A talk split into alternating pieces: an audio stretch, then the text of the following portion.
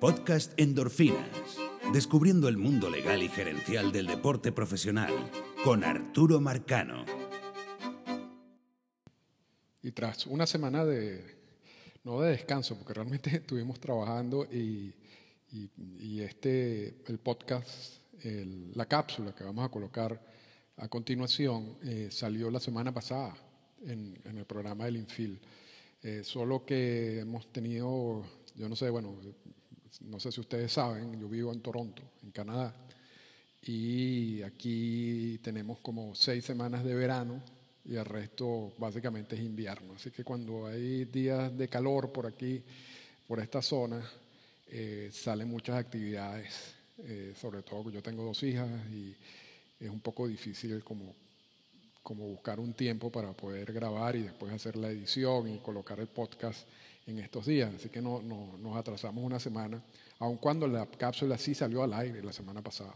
La de esta semana no salió al aire por, un problema técnico, pero también está grabada y esa la vamos a colocar, por supuesto, la semana que viene.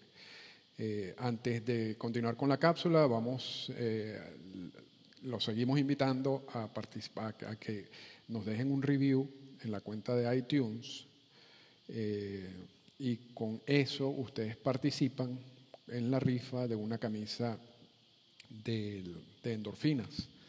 Eh, la camisa, ya yo he puesto unas fotos por ahí, esta semana prometo poner otra eh, para, que, para que sepan de qué se trata. Entonces la, única manera de, de participar es dejando un review en iTunes y cuando lleguemos a 50 reviews, activamos la, rifa. Eh, lo otro que quería decir es agradecer a Dani García, quien es el creador de La Lata de Maíz, el podcast de La Lata de Maíz, y estuvo por aquí en Toronto. Pudimos compartir un día en el estadio, eh, otro día lo invité a comerse una punta trasera como, como buen venezolano. Y, realmente, bueno, la pasamos muy bien con él. Eh, tuvimos una conversación que salió en el podcast La Lata de Maíz, que si no lo han escuchado se lo recomiendo. Y bueno, agradecerle a él por, por venir y por, por conversar y, por tener la amabilidad de, entrevistarme en el estadio. Eh, otro, otro que quería decir es que también sigo recomendando, por supuesto, el, el podcast Béisbol Japonés eh, uno de mis podcasts preferidos y sobre todo si a ustedes les gusta todo lo que es la parte del béisbol en Japón y la actuación de los peloteros latinoamericanos. Así que con esta introducción vamos a continuar con el ciclo de los convenios laborales. Eh, en esta oportunidad vamos a hablar del segundo y el tercer convenio laboral y que después va a ser como la antesala del cuarto convenio laboral, que para mí es el más importante de todos. Pero vamos a ver qué pasó en el segundo y en el tercer convenio laboral. Explorando el mundo legal y gerencial de las grandes ligas con Arturo Marcano. Cápsula de endorfina en el infield. La semana pasada hablamos del primer convenio laboral firmado entre las grandes ligas y el sindicato de jugadores de grandes ligas en 1968. Este, esta semana vamos a hablar de dos convenios laborales. El segundo convenio laboral fue firmado en 1970 y abarcaba tres años o tres temporadas, la temporada de 1970, la temporada de 1971 y la de, 1972. Las partes eran Bobby Kuhn, el comisionado de las grandes ligas, y Marvin Miller, el director ejecutivo del sindicato. Este es el primer convenio laboral en cual ambas, estas ambas partes, Kuhn y Miller, se enfrentan, pero se van a seguir enfrentando y son peleas realmente eh, difíciles de, aquí en adelante. El salario mínimo eh, en este segundo convenio laboral fue establecido en 12 mil dólares para 1970, 12 mil 750 dólares para 1971 y 13 mil 500 dólares para 1972. Eh, empezamos con el primer convenio laboral en un salario mínimo de 6 mil dólares, ya vamos por 12 mil y esto va a llegar hasta más de medio millón de dólares en estos momentos. La cláusula de reserva se pospone su discusión hasta que se resuelva el caso de Kurt Flood. Eh, Kurt Flood era un jugador emblemático de los Cardenales de San Luis que es cambiado y él se niega a aceptar ese cambio y eh, demanda a las grandes ligas. A Marvin Miller no le gustaba la vida de las demandas. Él consideraba que ya a partir de, la incorporación del primer convenio laboral todo debería resolverse internamente. Sin embargo, le presta ayuda. Eh, ese, caso llega a la, a la, Corte Suprema de Justicia, pero mientras todo esto se resuelve, en el segundo convenio laboral se ponen de acuerdo y dicen, bueno, vamos a esperar a ver qué es lo que dicen los tribunales antes de seguir hablando sobre la cláusula de reserva, que era un punto clave en, todas estas discusiones, sobre todo eh, por parte de Marvin Miller. La semana pasada también conversamos que en el primer convenio laboral firmado en 1968 se incorpora la figura del arbitraje para resolver disputas entre jugadores y equipos. En este segundo convenio laboral de 1970 se le quita el poder de, la última palabra en los arbitrajes eh, por disputas al comisionado y se le da a un árbitro independiente. Solamente el comisionado puede resolver casos que involucren la integridad del juego. En el resto de los casos, quien decide va a ser un árbitro independiente. Y, la semana pasada recordamos que Kuhn acepta esto porque estos procesos de arbitraje generaban roces entre el comisionado y los equipos.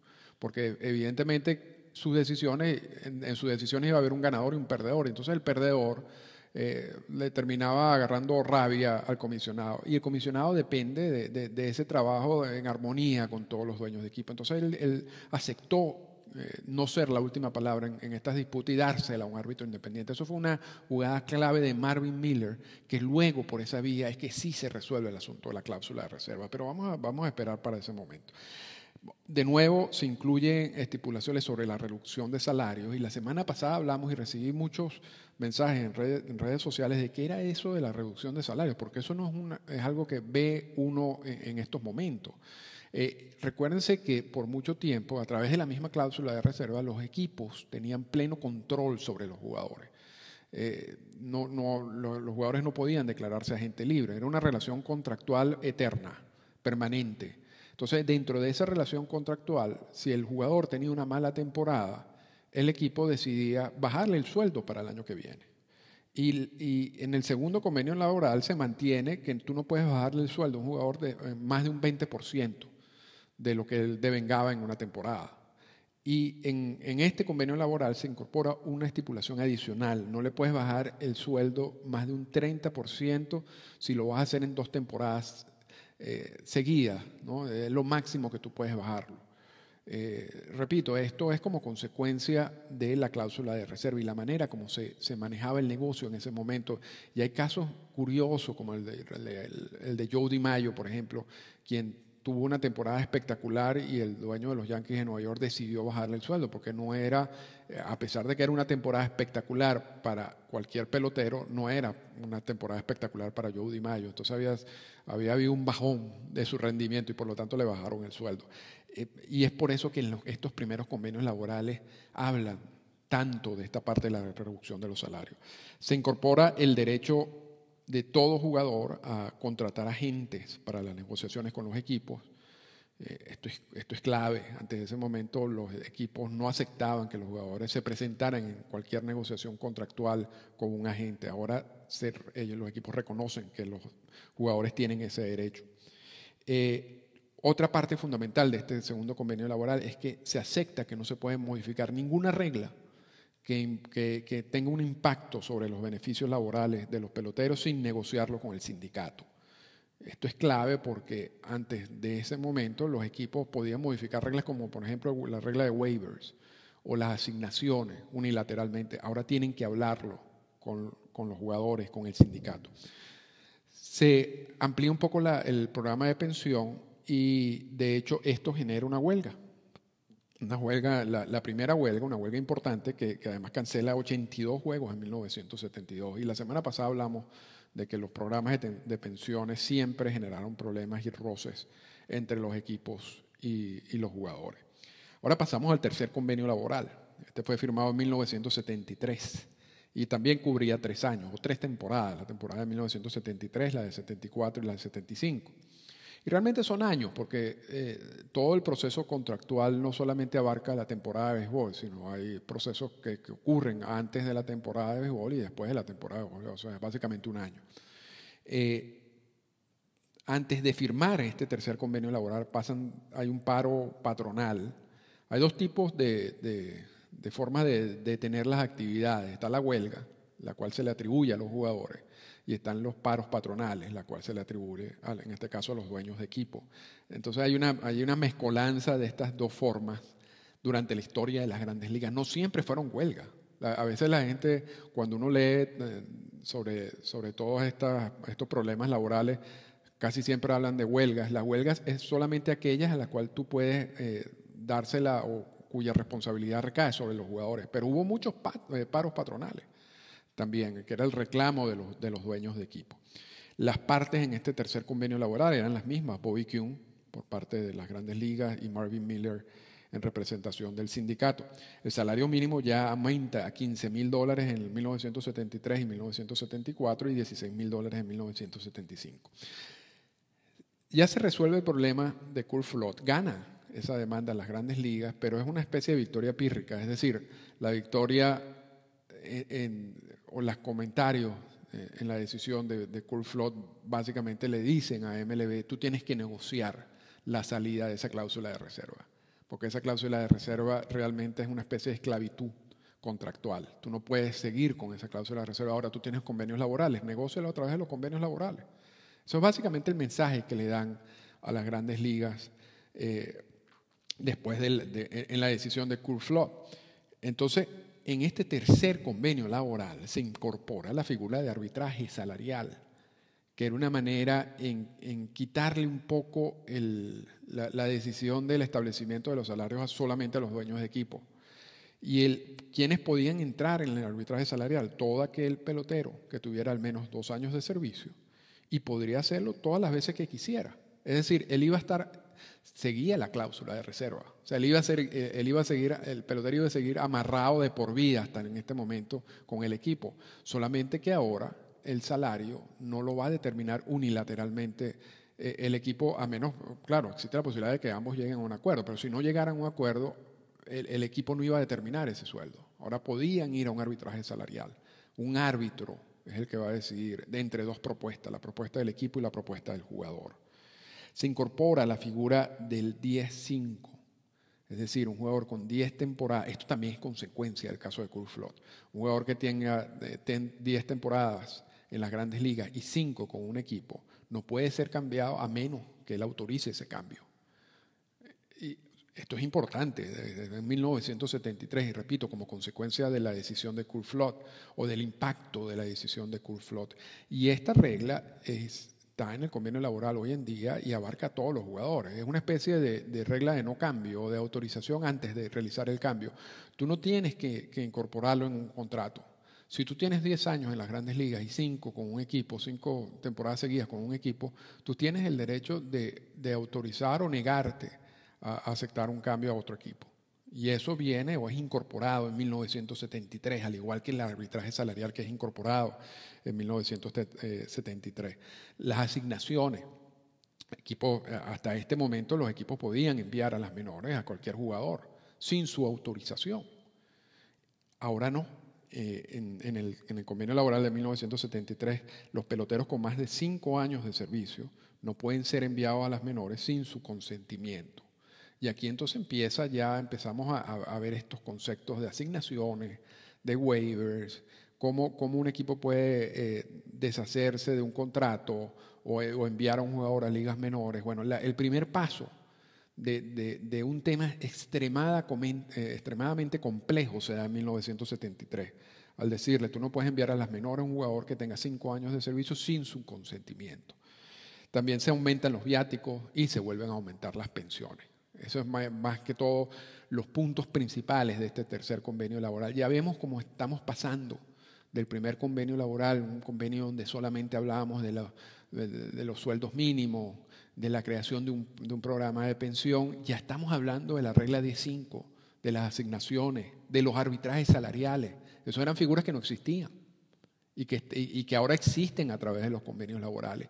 Y que existe eh, no solamente a través de los convenios laborales, sino que empiezan en un concepto muy básico y luego se convierten en algo extremadamente complejo y difícil de entender.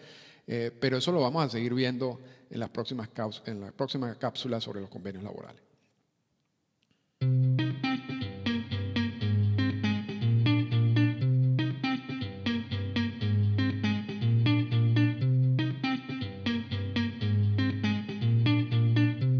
Comentarios finales. Ya la semana que viene vamos a colocar el cuarto convenio laboral eh, como decía en la introducción, el más importante desde mi punto de vista de todos los convenios laborales, y ya van a ver por qué. Y hay que ir entendiendo un poco lo difícil de estos años.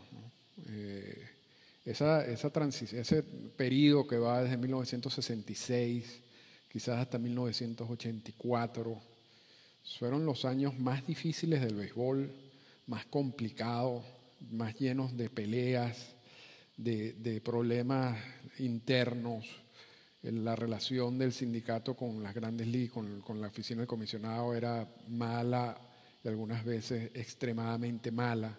Es muy distinto a lo que vemos hoy en día. Hoy, en día vemos una relación muy profesional, eh, incluso amigable, eh, dista mucho de lo que pasaba en estos años. Esto era una guerra nuclear.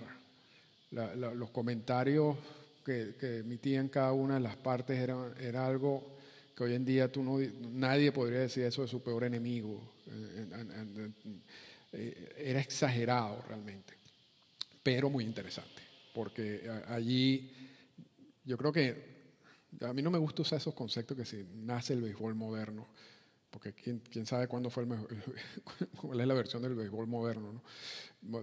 porque realmente el béisbol se ha jugado por tantos años y ha habido cambios importantes durante toda la, trayectoria del béisbol, pero nace como la versión del béisbol que estamos viendo hoy en día y que posiblemente cambie en el futuro, pero la que estamos viendo hoy en día nace de estas discusiones, de estos convenios laborales, de estos debates, de estos problemas en, en los años, en los 70 y en los 80 todos los conceptos, todas las terminologías, eh, todas las restricciones, todas las regulaciones son consecuencias de esas negociaciones. Antes no existían porque no había convenios laborales. Entonces, todo era unilateralmente impuesto por los dueños de equipo. Una vez que surge la figura del convenio laboral, entonces tú empiezas a negociar. Y una vez que, como lo decimos en la cápsula, que tú tienes que incorporar en los convenios laborales todas las disposiciones que tienen que ver de alguna manera con la relación contractual con el pelotero, entonces estamos hablando de todo. Estamos hablando absolutamente de todo. Y, es por eso que estos años, los 70 los 80, moldean un poco lo que hoy conocemos como béisbol. Y siempre lo digo, al igual que el ciclo comisionado tiene la importancia de entender qué, qué es el comisionado del béisbol porque es muy fácil criticar a Selig o, a Manfred o a cualquiera de los comisionados, pero sin entender cuál es su verdadera misión, cuál es su trabajo, cómo se compara ese trabajo con otros comisionados, eh, cuál es su mandato. Eh, es muy distinto ver cómo trabaja un comisionado si uno entiende toda esta parte histórica y toda esta parte eh, legal, si se quiere. Más igual pasa con todo lo que estamos, toda la terminología de hoy en día, waivers, agentes libres, compensaciones, arbitraje salarial, árbitros independientes decidiendo casos. es muy difícil entender qué es eso, a menos que uno vea cómo poco a poco fueron términos incorporados dentro de los convenios laborales. Así que, bueno, con esto terminamos eh, la cápsula de hoy y el podcast de esta semana. Y los espero la semana que viene, donde vamos a hablar del cuarto y más importante convenio laboral.